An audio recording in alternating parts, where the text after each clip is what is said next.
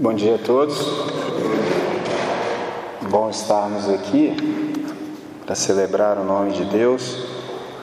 Para isso eu separei um texto e preparei e gostaria de convidá-los. O primeiro deles, queira vir comigo a Efésios, Efésios no capítulo 5. Efésios no capítulo 5.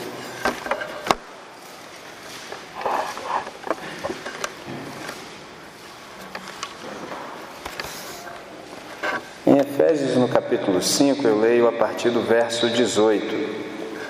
Efésios, no capítulo 5, a partir do verso 18, diz assim: E não vos embriagueis com vinho, no qual há dissolução, mas enchei-vos do espírito, falando entre vós com salmos e entoando e louvando de coração ao Senhor com hinos e cantos espirituais, dando sempre graças a Deus Graças por tudo a nosso Deus e Pai, em nome de nosso Senhor Jesus Cristo, sujeitando-vos uns aos outros no temor de Cristo, falando entre vós com salmos. Me lembro a primeira vez que li esse texto, a primeira pergunta que me sobreveio foi: e o que, que significa falar em salmos? Será que deve ser quando eu encontrar com meu irmão, eu digo para ele assim: Senhor é meu pastor, bom dia? Será que é isso? Eu sempre disse aos irmãos para que nós nos aproximássemos das Escrituras desconfiados de que ainda havia alguma coisa no texto que nós não percebemos. E eu descobri o que, que significa falar entre nós com salmos. Para isso, queria te convidar então ao livro dos Salmos, que você venha ao Salmo de número 27. Salmo 27.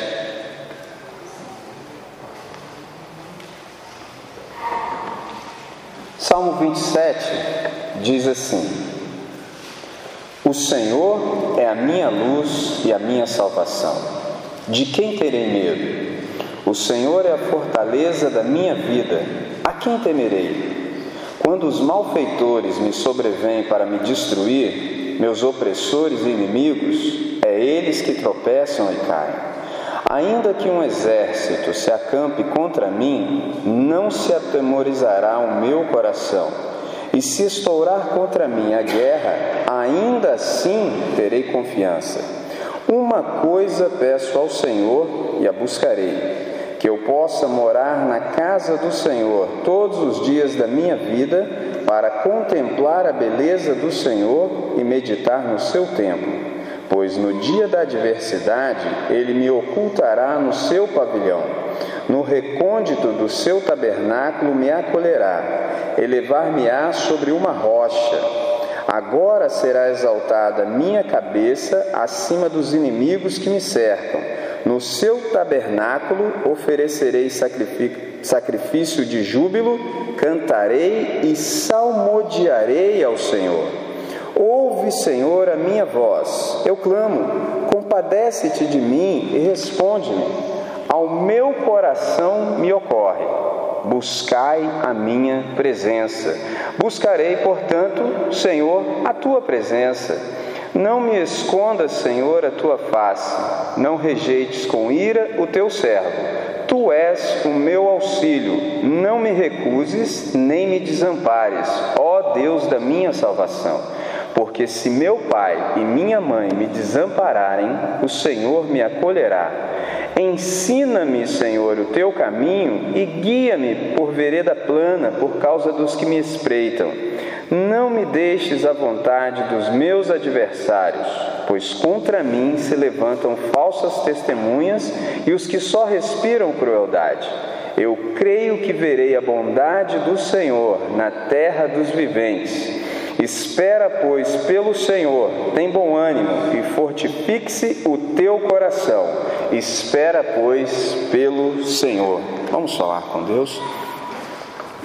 Nosso Deus, nosso Pai, nós estamos em tua presença pelo sacrifício de Jesus E é em nome dele que nós suplicamos o teu entendimento para a tua palavra nessa manhã, de modo que ao terminarmos, ó Deus, a tua explanação esteja em nosso coração e que percebamos qual é o teu querer e qual é a tua vontade para cada um de nós que aqui estamos diante de ti. Assim nós oramos, com gratidão no coração, no nome de Jesus, hoje e sempre. Amém, Senhor. O que significa falar em salmos. O que é isso? O que significa isso? Nós vivemos num tempo em que as melhores igrejas se debilitaram nas crenças mais profundas. E nós, diante de tudo isso, o pragmatismo tem tomado conta. Muitas pessoas estão mais interessadas naquilo que dá certo do que naquilo que de fato é verdade do que de fato naquilo que é o querer de Deus. Isso tem um nome, chama heresia. Você pergunta assim, André, o que é heresia? Heresia é toda crença ou ensinamento que é contrário às escrituras ou à teologia cristã.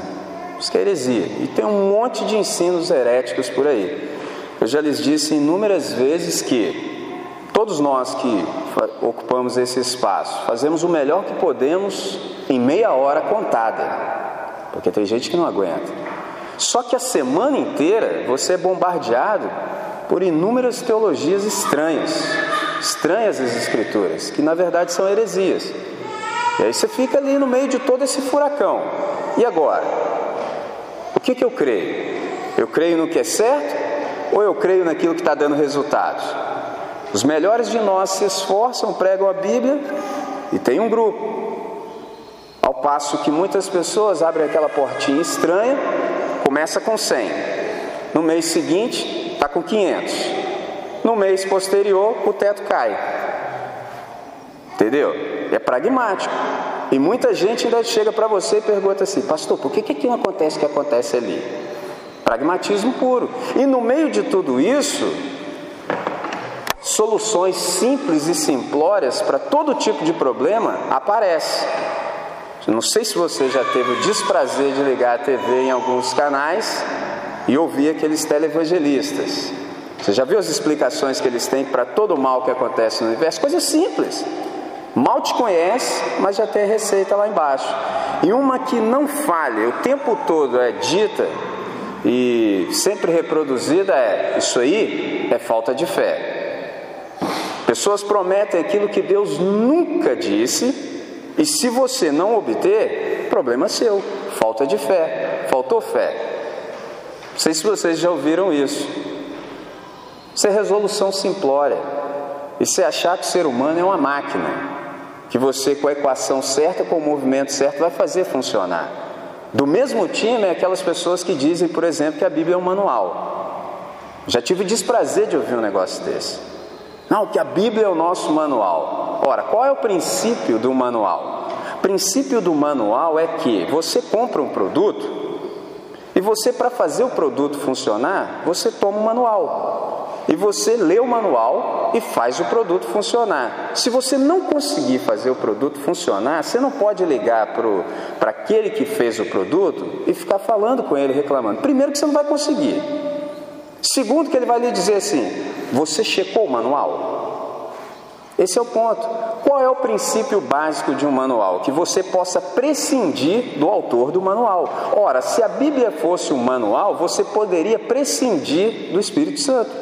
Isso é possível? Jamais. Logo, isso é uma grande bobeira, isso é uma grande bobagem. Mas nós ouvimos isso. O que, que é isso? Pragmatismo. Ou seja, se você fizer as coisas do jeito certo, você faz Deus funcionar. Isso é pensamento de modernidade. Muita gente pensa que Deus é como um gênio da lâmpada. A diferença é que o gênio da lâmpada aparece e te concede três desejos.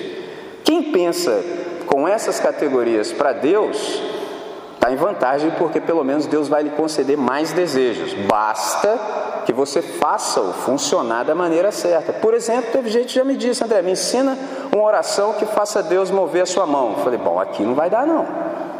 Aqui nós não trabalhamos assim, aqui nós fazemos o contrário. Aqui nós oramos para que Deus tenha espaço em nós para fazer tudo o que Ele quer. É diferente. Então, refutando essa ideia, eu digo a vocês nessa manhã que quando nós estamos em meio a problemas, se tem uma coisa que nós não precisamos é de mais fé. Eu conheço inúmeras pessoas que dizem assim: Ora, eu preciso de mais fé para suportar essa situação. Eu estou lhes dizendo claramente, com base nesse texto, que nós não precisamos de mais fé. Por quê? Se eu lhes digo que nós, em meio à situação adversa, precisamos de mais fé, eu estou negando duas coisas. Primeiro, estou negando a Deus. Segundo, estou negando o Evangelho. Por quê? Porque Deus é o autor e consumador da fé. E é através de ouvirmos o Evangelho que a fé nos dá. Portanto, nós já temos fé. É isso que o Paulo ensina em Romanos capítulo 10, no verso 17, que a fé vem pelo ouvir, e o ouvir da palavra de Deus. Ora, se você já ouviu a palavra, já tem fé suficiente. Então não é de fé que você precisa. Fé você já tem. Ora, se não é fé que nós precisamos, se nós devemos de fato falar em salmos, o que, que nós precisamos? Qual é a direção que esse texto nos dá? Qual é a constatação que nós temos? Por exemplo, inúmeras pessoas caem nesse ponto. Inúmeras pessoas são tentadas a acreditarem que simplesmente os seus problemas não foram resolvidos, os seus relacionamentos não foram restaurados, curados, porque lhes falta fé. Por exemplo, é como uma senhora que diz assim: Ora, nada disso teria acontecido comigo se eu tivesse tão somente tido mais fé. É como um senhor que pode dizer assim: Bom, se eu tivesse mais fé, eu teria vencido tudo isso. Ou como um jovem que está enfermo no hospital e diante do seu quadro que não sofre nenhum tipo de progressão, ele ainda se culpa, dizendo: Estou desse jeito porque eu não tenho fé suficiente. Ou mesmo aquela senhora, esposa, que passa por problemas conjugais e no íntimo ela ainda se condena dizendo o seguinte: Eu tenho certeza que o meu marido mudaria se tão somente eu tivesse mais fé. Isso, irmãos, são soluções simplistas e simplórias não é assim. Nós não precisamos de mais fé, nós já temos fé. Se nós não precisamos de mais fé, o que de fato nós precisamos quando os problemas se amontoam e se avolumam? O que nós precisamos? Nós precisamos de fato é de nos relacionarmos com o autor e consumador da nossa fé. É isso que nós precisamos, de fato porque senão nós caímos, caímos, caímos no risco de sucumbirmos à tentação da igreja da multidão. Qual a diferença da igreja da multidão para a igreja dos discípulos? É que a igreja da multidão só se relaciona com Jesus de Nazaré com base nos seguintes termos: Nós estamos com Ele tão somente para desfrutarmos de tudo quanto Ele pode nos oferecer. É tão somente isso. Nessa igreja você vai ouvir, por exemplo, aquilo que eu acabei de lhes dizer: orações que te ensinam a fazer como mover a mão de Deus, orações que são meramente barganhas, orações que estão baseadas naquilo que Deus nunca prometeu. Isso você encontra na igreja da multidão. Na igreja dos discípulos, você vai encontrar pessoas orando para que Deus tenha todo o espaço na comunidade para fazer o que Ele quer fazer. Na igreja dos discípulos você vai encontrar pessoas orando: Pai nosso que estás no céu, seja feita a tua vontade aqui na terra, como no céu. Isso você vai encontrar na igreja dos discípulos.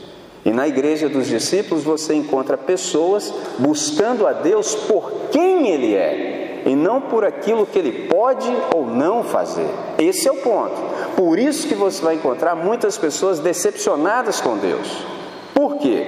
Eu conheço pessoas que só se relacionam com Deus porque Ele é o Todo-Poderoso, ou seja, Ele pode tudo. O problema dessas pessoas está no fato de que Deus nem sempre faz o que pode, mas Deus sempre faz o que deve. Esse é o ponto. Por exemplo, tem até uma pegadinha no dia do concílio. Você sabe que no dia do concílio, às vezes, você não lembra nem seu nome. Aí, os pastores estão sentados aí e um te faz a pergunta nos seguintes termos: por exemplo, André, você crê que Deus é todo poderoso? O que, que você vai dizer? É lógico. Aí ele arrumou, já arrumou o caminho para você. Hum. Aí fala assim: então Deus pode tudo. Você, lógico, pastor, claro que pode. Pode tudo mesmo, André? Sim, senhor, pode tudo. Então Deus poderia criar uma pedra, mas tão pesada, mas tão pesada que nem ele mesmo pudesse carregar? E aí? E agora? Como é que responde essa? Não, não poderia, porque Deus não faz nada que seja contra o seu próprio caráter. Deus não faz nada que infrinja a sua própria lei.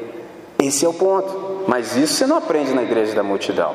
Lá eles vão declarar para você que Deus é o Todo-Poderoso. Logo, Ele pode tudo, inclusive resolver a situação quando você quiser e do jeito que você quiser. Esse é o problema. Qual é o problema? Quando Deus não age do jeito que nós queremos, nem da maneira como queremos, pronto. Qual a saída para isso? Explicação. Qual explicação? O problema está em você. Essa é a explicação que você vai encontrar na igreja da multidão. Ou seja, faltou-lhe fé, porque se você tivesse fé, Deus é o Todo-Poderoso. Aí citam versículos fora de contexto. Por exemplo, Jesus Cristo é o mesmo ontem, hoje e para sempre. Fora de contexto, evidente. Que é, é, mas qual é o contexto dessa declaração? Aliás, vou aproveitar o ensejo para lhes dizer uma coisa. Toda palavra, ainda que bíblica, dita fora de contexto, deixa de ser palavra de Deus e passa a ser palavra do diabo. Eu me fiz entender? Vou repetir. Toda palavra bíblica fora de contexto deixa de ser palavra de Deus e passa a ser palavra do diabo. Isso aí vocês estão ouvindo e eu ouço o tempo inteiro. Você já encontrou com gente que fica abrindo Bíblia e citando texto para você fora de contexto? Inúmeras vezes eu tenho esse desprazer. Já deixou de ser palavra de Deus. Já deixou. Isso aí aconteceu com Jesus no deserto. Está registrado. Ele disse para Jesus: Está escrito. O bom é que Jesus também sabe da Bíblia e sabe o contexto, porque o texto que Satanás citou para Jesus era contra ele mesmo, só que ele citou fora de contexto, porque está escrito: Aos teus anjos dará ordem a teu respeito, para que os teus pés não tropecem em pedra. Sim, mas qual é o contexto? Aí Jesus lhe fez lembrar. Mas também está escrito: Ao Senhor teu Deus não tentarás. Esse é o ponto. Tem muita gente que eu conheço, por exemplo, que vai, fica num sol de meio-dia e fica orando o Salmo 91. Senhor, manda sombra. Aí Deus fala assim: O que, que você está fazendo aí? Não, estou aqui, Senhor, estou pedindo sombra. Eu não disse para você ficar no sol de meio-dia. Eu disse para você se esconder no esconderijo do Altíssimo sob as minhas asas. Eu não te mandei ficar aí. Esse é o ponto. Então, mais uma vez eu lhes digo: toda palavra, ainda que tirada da Bíblia, fora de contexto, já deixou de ser palavra de Deus e se tornou palavra do diabo. E isso nós estamos sendo bombardeados o tempo inteiro, o tempo todo. Sempre citações fora de contexto, prometendo coisas que Deus nunca prometeu. E aí, sabe o que, que acontece? Você começa a lançar o olhar para dentro de você. E você começa a ficar confuso. Você começa a perguntar assim: o que, que há de errado comigo? O que, que eu deixei de fazer? O que está me faltando? Resposta simples: está te faltando fé. Porque se você tivesse tido fé, nada disso teria acontecido. E você, se entra por esse caminho, se torna confuso e pior do que você estava quando entrou no problema. Por quê? Em você, em mim, não há nenhuma possibilidade de resolver isso. Não há nenhuma possibilidade. Se nós nos esquecemos de Deus, ainda que por um instante, já era. Já era mesmo. E é exatamente isso que o salmista vai nos apontar. Foi exatamente essa postura que ele não teve. Geralmente eu e você, quando nós estamos diante de problemas que se amontoam e se avolumam, nós lançamos o olhar para nós mesmos. Mas o salmista não fez isso. Observe o que ele diz no início do texto. Perceba que ele diz assim: O Senhor é a minha luz e a minha salvação. De quem terei medo? O Senhor é a fortaleza da minha vida. A quem temerei? Quando os malfeitores me sobrevêm para me destruir, meus opressores e inimigos, eles é que tropeçam e caem. Geralmente, nós agimos de um modo contrário. Nós passamos a olhar para nós, isso na melhor das hipóteses. Você assume que o erro é seu, mas em primeiro momento sempre nós lançamos a culpa no outro. Alguém tem que ser culpado por isso. Bom, como não dá para colocar a culpa em Deus, embora eu já tenha tido a infelicidade de ouvir lugares que já colocaram a culpa em Deus, mandaram até que orássemos para que pudéssemos perdoar a Deus. Olha que coisa absurda. Absurdo isso, né? Mas acontece. Aí você lança a culpa em si. Ora, o que está me faltando é fé, mas aqui eu percebo um contraste de atitudes, por, exemplo, com o salmista. Ele usa esse tempo como se fosse uma campainha de Deus para que ele se despertasse para a necessidade que ele tem do Senhor. Perceba no texto que inúmeras vezes ele diz: é o Senhor.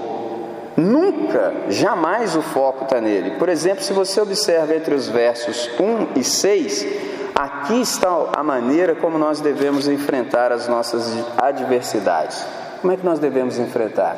Reconhecendo a nossa necessidade do Senhor e dos versos 7 a 14, nós percebemos o conteúdo da comunhão com Deus e a dádiva que dela resulta.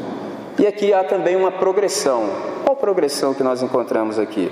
Perceba que o salmista ele vai nos ensinar o que pensar, o que dizer, o que fazer e o que ser quando as dificuldades nos assaltarem. Interessante isso. E a palavra-chave desse texto aqui, mais uma vez, assim como no nosso encontro anterior, é coração. A diferença é que no pensamento hebraico, coração não é como no pensamento ocidental. Aqui no Ocidente, quando nós dizemos coração, nós tão somente estamos fazendo alusão às emoções. Por exemplo, você diz que alguém não tem coração, você está dizendo que alguém não tem sentimento. Só que na ideia do texto bíblico, coração é o homem integral diz respeito ao intelecto, à emoção e à vontade. Então, nesse aspecto, o coração do salmista estava perturbado por causa dos seus inimigos. Então, ele integralmente estava perturbado. Mas a primeira questão é: e como é que ele pensou diante de tudo isso? Qual foi a postura dele? Quais foram os seus pensamentos?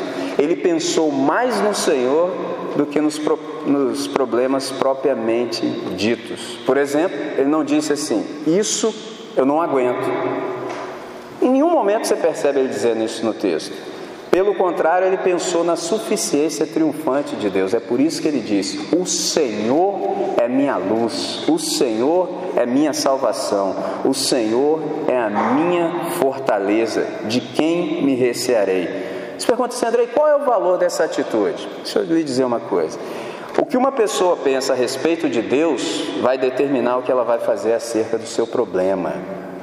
Que, que você pensa acerca de Deus? Quais são os seus pensamentos? Qual é a sua experiência com Deus? Ou o seu relacionamento se baseia em algo de segunda mão? Ah, eu creio assim porque me disseram assim. O que, que você pensa acerca de Deus? E é interessante dizer isso pelo seguinte: o que eu e você pensamos acerca de Deus não faz a menor diferença para Deus, faz para nós. Se eu penso que Deus não é Deus, ele não vai deixar de ser Deus. Agora, se eu penso que Deus é Deus, isso tem implicações. Qual? Deus existe, portanto, existe uma maneira correta de se viver e de se fazer todas as coisas. Não se pode viver de qualquer maneira. Então, aquilo que nós pensamos acerca de Deus vai determinar a maneira como nós vamos nos posicionar diante de todas as adversidades. Esse é o ponto porque senão nós sucumbimos à tentação de centralizarmos nos problemas e perdemos a visão de como solucioná-los. E como é que soluciona? Com Deus. Simples quanto parece. É Deus. Eu e você não temos a menor possibilidade de fazer nada. Portanto, a pergunta não é o que eu posso fazer. A pergunta certa é e o que Deus pode fazer, quando Ele vai fazer. E o que é necessário para que Ele faça? Na igreja da multidão vão te dizer que você precisa ter fé, mas eu já lhes disse abertamente que não precisa. Você não precisa de mais fé, fé você já tem. O que você precisa é se relacionar de modo mais íntimo com Deus. Por exemplo, um dia desse eu fui conversar com uma pessoa, a pessoa era extremamente ansiosa. Eu não sei se você já conversou com gente assim, eu comecei a me sentir sufocado. Estava começando a me sentir até com falta de espaço e de ar. E eu não gosto disso. Eu sou um cara muito calmo. E aí a pessoa diz para mim assim: Mas tudo que eu falo você diz tudo bem? Eu falei: É, você quer que eu diga o quê? Aí ela insistiu. Eu falei: Minha senhora, a senhora fica calma, se aquiete. Eu vou lhe dizer tão somente uma coisa: se Deus não lhe ajudar e não me ajudar, pode ficar tranquila que ninguém mais vai fazê-lo no universo. A senhora entendeu? Aí ela ficou calma. Eu falei, é simples. Se Deus não nos socorrer, ninguém mais vai. Então não adianta você ficar desesperado, não. E lhe digo mais: essa sua ansiedade é como uma cadeira de balanço. Você até se mexe, você até se movimenta, mas você não sai do lugar. Então não está adiantando nada. Ela é mesmo. Eu falei, então. Deu o dia certo do compromisso, estávamos lá, deu tudo certo, olhei no olho dela e falei, não te falei? É simples, não adianta ficar correndo, mas isso se baseia numa perspectiva correta que você tem de Deus.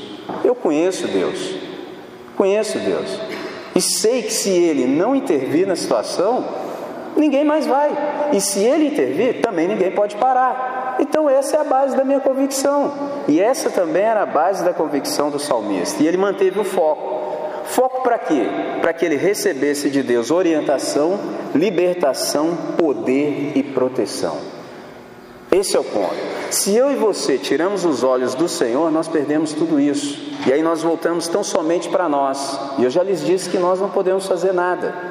Se alguém pode, esse alguém tem um nome, é Deus. É Ele que vai nos conceder o Oriente, é Ele que vai nos dar o Norte, é Ele que vai nos libertar, é Ele que vai nos conceder o poder, é Ele que vai nos dar proteção. Tão somente uma resolução é necessária. Qual? Saber que tudo o que nós precisamos provém tão somente do Senhor. Por exemplo, você está numa situação difícil, falta-lhe luz, saiba que Deus é essa luz. Agora, uma coisa interessante de percebermos é o seguinte: que a orientação do Senhor não vem separado da sua própria pessoa, porque ele diz assim: Eu sou a luz. Todo texto ele deve ser interpretado à luz da pessoa de Cristo Jesus. E Jesus disse assim: Eu sou a luz do mundo. Quem me segue não anda em trevas. Então isso é extraordinário, porque Deus nos mostra o que fazer como fazer e mais. E ainda inclina o nosso coração e a nossa vontade para pô-lo em prática. Isso é salvação. Que é salvação na mente do salmista? É libertação, ou seja, eu e você estamos livres do poder do mal e da morte. Isso é extraordinário. Eu tenho conversado com alguns amigos próximos e eu disse a eles o seguinte: depois que Jesus morreu na cruz do Calvário, nenhum de nós tem nenhuma razão plausível para viver mal. Por quê? Porque Cristo Jesus nos libertou do império das trevas e nos transportou com segurança para o reino do Filho do seu amor, que é Ele mesmo. Ou seja, nenhuma força no universo, nenhum poder pode mais nos deter, porque Jesus é o Senhor. Ou seja, por que, a gente vive mal? Qual a explicação? Nenhum demônio, nenhum diabo, ninguém pode nos parar mais, porque Jesus é o Senhor.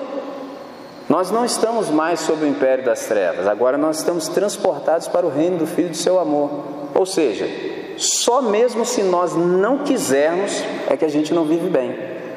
Só se a gente não quiser, porque se nós quisermos, se nós fitarmos os olhos em Cristo Jesus, dele nós obtemos tudo quanto é necessário para agradarmos a Deus. E agradarmos a Deus é a nossa felicidade. Esse é o ponto.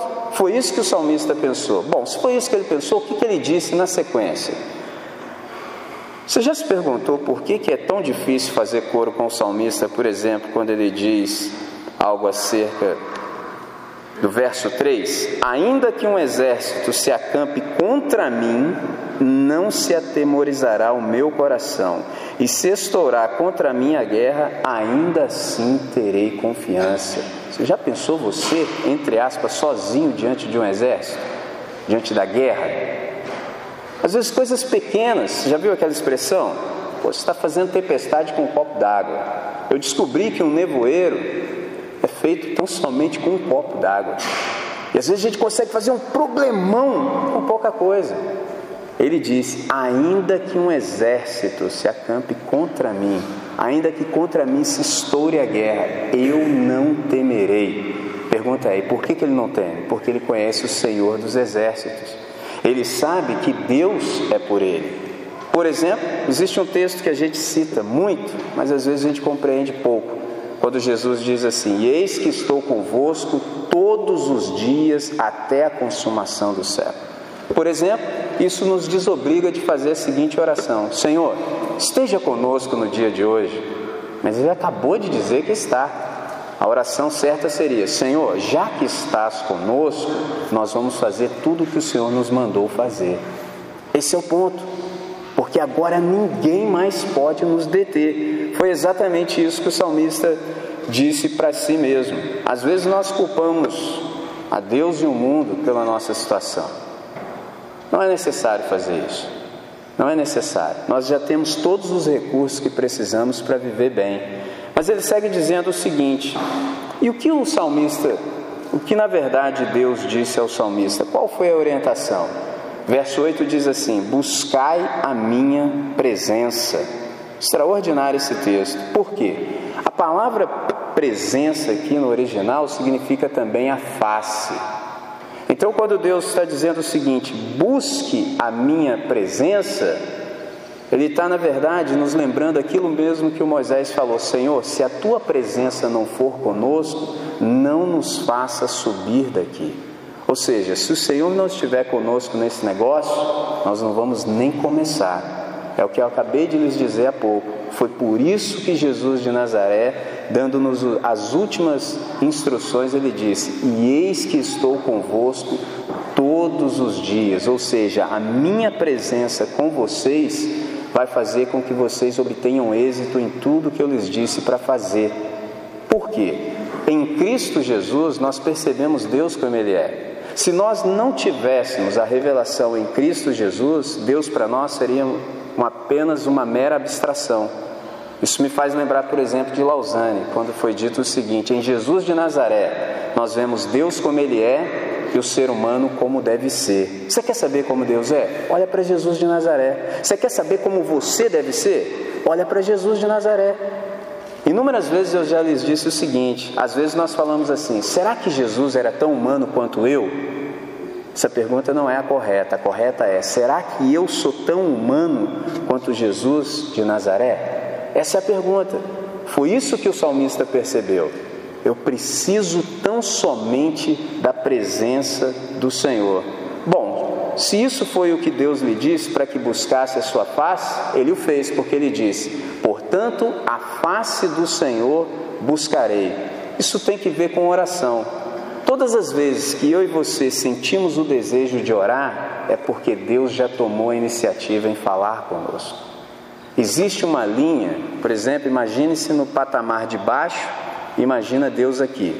Existe uma linha que é intransponível de baixo para cima. Toda reação é porque Deus já cometeu primeiramente a ação. Então, se eu e você desejamos falar com Deus, é porque Deus já colocou em nosso coração o desejo de nos ouvir. Então, nós queremos nos comunicar com Deus. É por isso que o salmista diz isso.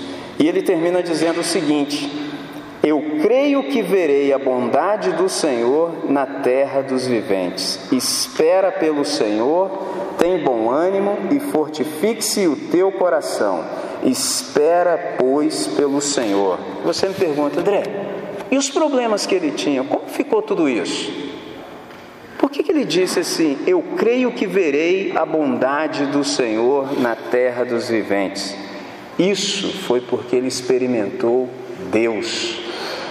Quando você experimenta Deus, os seus problemas voltam para o tamanho original eles não mais te possuem. Na verdade, você agora os possui, porque você começa a perceber tudo a partir do prisma da eternidade e você percebe que isso é tão somente relativo a esse tempo da vida. Então as coisas perdem o seu tamanho, já não mais te assustam, porque Deus, na verdade, é o seu escudo, Deus é a sua fortaleza, Deus é a sua salvação, Deus é a sua libertação. Eu concluo dizendo o seguinte: qual é, pois, a postura correta e qual é o segredo diante dos problemas?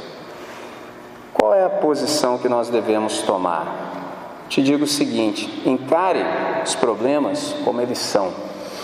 Porque são problemas, são parte da vida. Deus nunca nos prometeu que nós não teríamos problemas.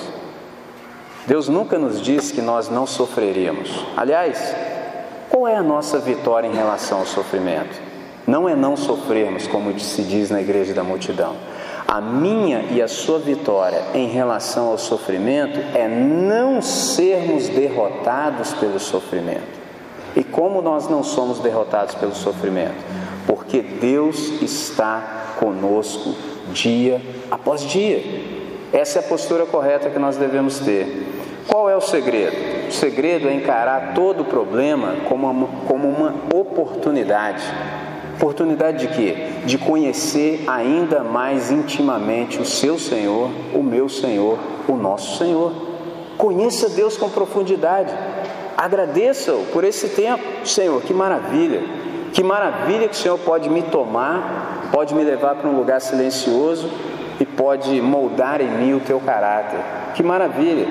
Com essa postura adequada, os problemas nos levam à compreensão do quanto nós precisamos do Senhor. E aí eu respondo a pergunta: o que é, o que significa falar entre nós com salmos? Sabe o que é isso? Todas as vezes que você lê o salmo, perceba como o salmista começa e perceba como ele termina. O que significa falar entre nós em salmos? Significa expor o nosso coração, falar das nossas angústias, mas sempre terminar com uma palavra que exalta Deus. Esse é o ponto, porque nós não somos daqueles que nos desesperamos, nós somos daqueles que creem e nós cremos que nós veremos a bondade do Senhor na terra dos viventes, ou seja, nós vamos viver bem aqui e agora para o máximo louvor da glória do Senhor. Que Ele, pois, seja servido de nos abençoar nessa manhã. Amém. Pastor. Vamos orar, irmãos. Querido Deus e amado Pai, como é maravilhoso poder meditar em Tua palavra e dela, ó Deus, extrairmos ensinamentos maravilhosíssimos para o nosso viver, para a nossa caminhada cristã sobre esta terra. Nesta manhã, Senhor, teus servos nos apresentamos a Ti em louvor ao Teu nome. E ó Deus, nós o fazemos porque o Senhor é digno, o Senhor é merecedor de toda adoração. Lançamos, pois, diante de Ti, ó Pai, as nossas petições, aquilo que vai no íntimo do nosso coração a respeito de nós mesmos e daqueles por quem tanto amamos. Mas, ó Deus, sobretudo, agradecemos ao Senhor porque sabemos que as intercorrências, as adversidades, elas tão somente contribuem para o nosso crescimento diante de Ti. E isso, ó Deus, pautado em Tua própria palavra, como já nos foi ministrada nesta manhã, e ainda nos lembrando, ó Deus, do teu servo, nosso irmão Paulo, que inspirado por ti, registrou, ó Deus, um dos grandes ensinamentos para nós, aonde podemos nos lembrar que todas as coisas cooperam, concorrem para o bem daqueles que te amam. E ó Deus, é esta consciência, Pai, é nesta certeza que nós avançamos nesta manhã para o teu louvor, agradecidos no nome de Jesus. Amém, Senhor. Queridos irmãos, vamos ao salão social, vamos ainda ter um momento de comunhão lá no café. Vamos fazer assim.